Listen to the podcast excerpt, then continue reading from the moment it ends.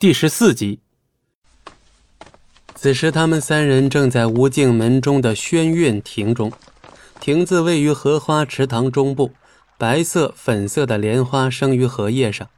风拂过时，荷叶莲花轻轻摆动之姿，胜似妖艳。不过，这轩月亭四周的荷塘可不简单。俯身仔细一看，似有一层薄雾在水面生出。这荷塘深处另有一番玄机。而且，龙当在长隧道中处理掉其他人时，那原本充满血腥味的长隧道，立马变换成了这般清雅的轩月亭。只是环顾四周，全然无一路可以由轩月亭通向岸边。以龙当的能耐，从亭中到岸上倒不是什么难事，但素素也许不行。沉默之际，空气中传来一阵虚无缥缈的声音：“果然是。”英雄出少年，老道佩服。不过还要暂请三位在庭中停留半日，半日后还有老道亲自来将三位请出。这是无休的声音，虽不知他在玩什么把戏，但素素也绝不是任人宰割之辈。素姐姐，没事。我们就在此稍事休息。素素语调柔和，像哄自己妹妹一般。素素在亭中长凳上坐下时，不由轻轻叹了口气。她想不通为何今日龙当这么沉默。他对她的态度不像那日在红岩林外那般复杂，也不像当初夺野狼妖之心想杀他时那般决绝。今日他对她像极了风景寒对他的冷淡。他从来都知道龙当不是有，他虽两次想杀他，却也在他不知向谁求助时救了他。他虽是妖王，可他却没感到那么强大的隔阂感。对于龙当，他还是没有真正的把他当做敌人。素素一边想着，不由侧头看着坐在对面长石凳上闭目的龙当。他背靠石柱，坐在冰凉光滑的玉白色大理石凳上。右腿自然伸直，左腿略略向上拱起，他的左手搭在曲起的左膝上，右手自然垂下。风拂过他宽大的衣袖，在风中摆动，些许银发婉转地在空中盘旋。其实他生得极为好看，极为妖娆。风在不停地搅动着轩月亭中平静的气流，有细雨飘过。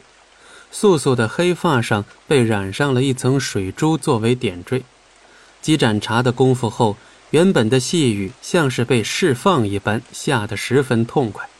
片刻，素素听到细雨中夹杂着龙当的声音：“为什么想知道我？为何问你是谁？方才想知道，此刻却不怎么想了。为什么？”眼前的景象是大雨浇向荷塘中的莲花所呈现出一派清明。素素舒心一笑：“ 你会如此问我，想必是因为我与某人相像。如今你已产生怀疑，又何必向我寻求答案？”龙当缓缓开眸，他看向素素，而素素望向远方。那日龙当唤他为素，他的确是素素。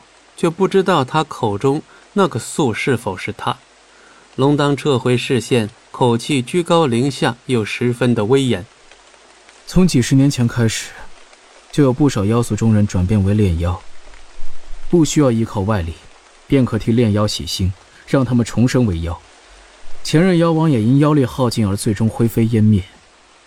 听到与炼妖有关的事，肥肥十分认真。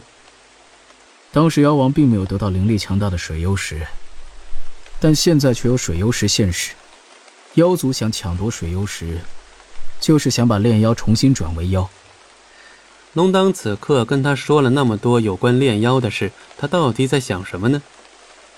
你想说什么？你知道我们为什么能够安然待在轩月亭吗？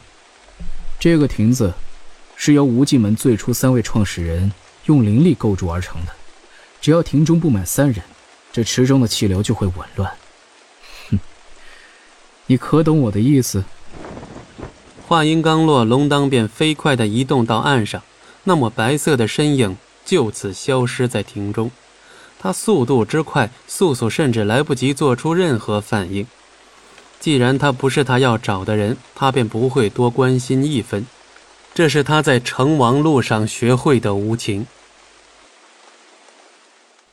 本集播讲完毕，感谢您的收听，我们精彩继续。